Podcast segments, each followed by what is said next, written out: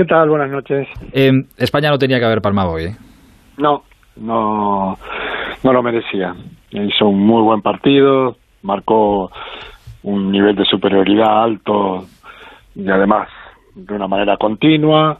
Eh, nos demostró que, que el tiki-taka sigue vivo, eh, que el equipo tiene orgullo y sabe competir, eh, de manera que me parece eh, una despedida triste, pero, pero que hoy se inaugura o empieza algo ilusionante, ¿no?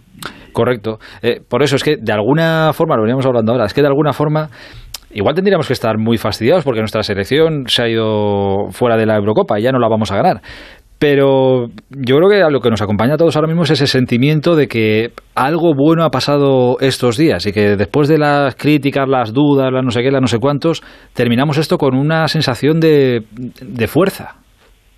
Sí, todo tiene relación con las expectativas y desde luego Exacto. que esta selección eh, ha superado claramente las expectativas que, que, había creado. Es un equipo muy, muy joven. Yo creo, eh, bueno, eh, me da miedo hasta decirlo. No, no, dilo, dilo, atrévete. atrévete. Me, da miedo, me, me, da miedo que se entienda mal.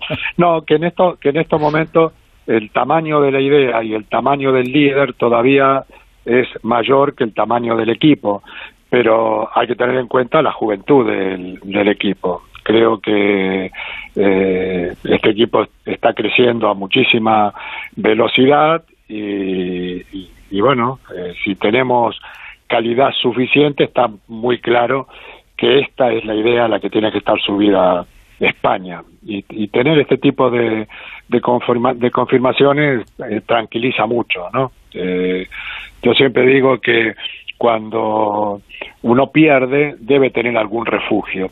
Y el único refugio posible en el fútbol es el estilo. Y eso España eh, lo tiene. Y es un estilo que lo diferencia de cualquier otra selección. Y por lo tanto me parece muy muy importante que ese estilo salga fortalecido después de este europeo, ¿no? Fíjate que todo esto de lo que de lo que estamos hablando y al final eh, todo lo bueno que ha conseguido esta selección es verdad que empezaba con unos objetivos seguramente muy bajos para la inmensa mayoría y en la que solo creían seguramente unos pocos. Eh, al final todo lo que se ha conseguido es verdad que es culpa del líder.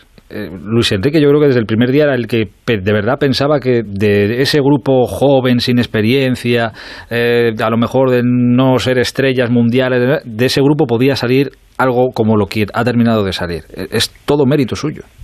Bueno, es un tipo que está muy convencido de, de lo que hace y eso lo transmite a, a, sus jugadores y fueron los jugadores, fueron, fue la selección la que partido tras partido fue aumentando la confianza de, de la gente. Y bueno, el equipo se va de la Eurocopa, pero deja una, clara sensación de orgullo futbolístico fortalecido, ¿no?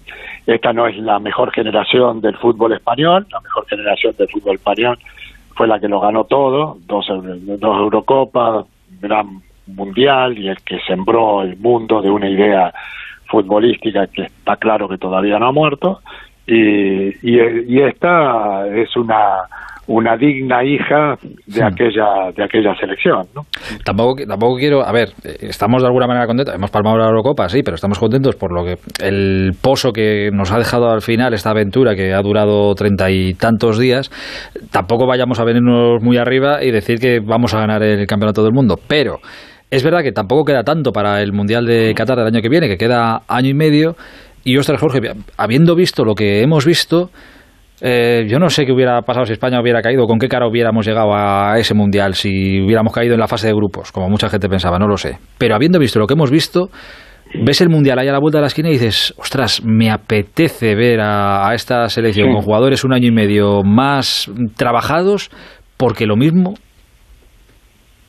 bueno, primero hay que clasificarse. ¿eh? Sí, sí, sí, que no va a ser fácil, eso es verdad. O sea, ya, ya, ya que no quiere eh, ser demasiado optimista, empecemos bueno. a vale, vale.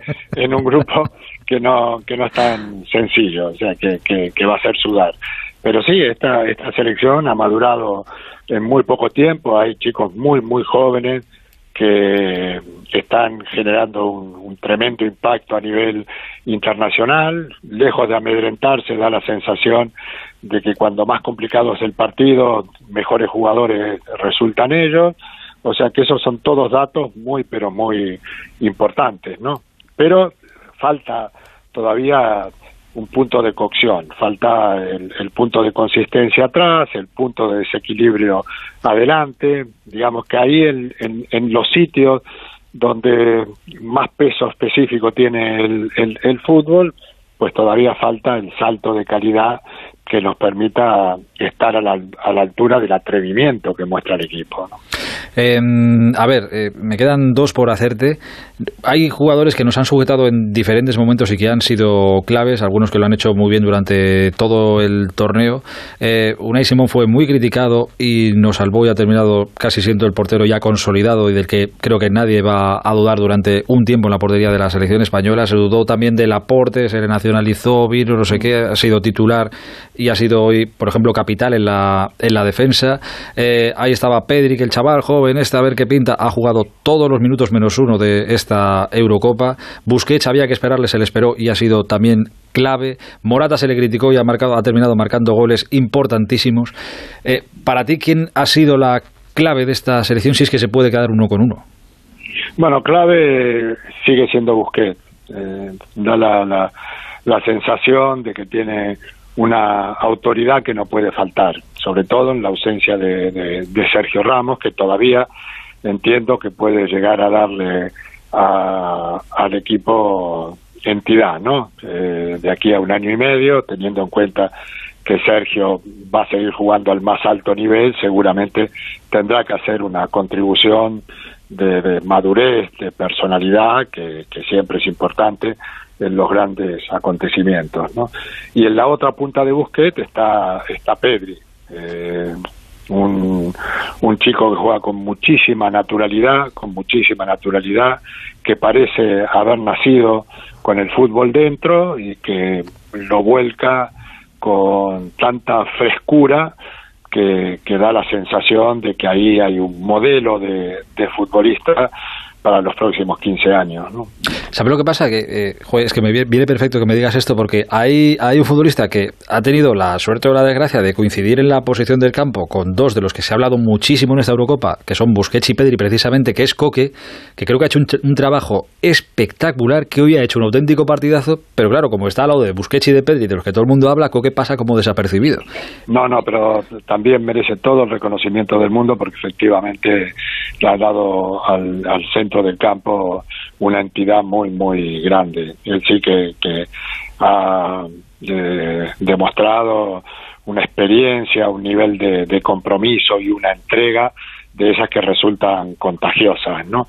Y una sabiduría, fíjate que en, en, la eh, en el entretiempo de la prórroga ¿Mm? se acercó a, Luis Enrique para soplarle algo táctico, ¿no?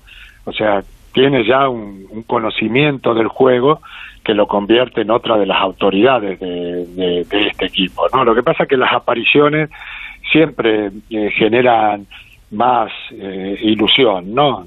Dani Olmo, por ejemplo, hoy que se ha comido la cancha, es imposible no no no reparar en su en su evolución, ¿no? En cambio, eh, Coque ya es un, un hombre consolidado, pero tiene mucho mérito que un jugador de Simeone haya sido capaz de adaptarse con tanta naturalidad a, un entrenador como Luis Enrique, ¿no? Mm. Eh, son entrenadores que de algún modo están en las antípodas en, en, algunos puntos, ¿no? Y sin embargo, eh, convertirse en, un jugador apto para las dos puntas del, del fútbol eh, demuestra su categoría, ¿no? Eh, decía Luis Enrique que él le ponía un 9 a su selección, que le hubiera puesto el 10 si nos hubiéramos clasificado para la, para la final. Eh, ¿Tú le pondrías también esa nota a España en esta Eurocopa? Bueno, sí, sí, entre 8 y 9 seguro, sí, No es mala nota, perfecto, pues el, el, sobresaliente también. Oye, tú, no sé si aguantarás para ver a Argentina, pero imagínate que, otra tanda de penaltis también con Argentina. Igual no está el cuerpo preparado para tanta emoción en la misma noche, ¿eh? No, no, no llego, no llego. vale, vale. a las 3 de la mañana, por si alguien quiere. Bueno, ahora vamos, ahora vamos a estar allí. Argentina, a, las 3, a, las 3 empieza, pero termina a las 5. Sí. casi casi lo, más importante es cuando termina. Eh, Jorge, ha sido un verdadero placer. Cuídate mucho. Un abrazo muy grande, amigo. Vale, vale, vale. Hasta ahora.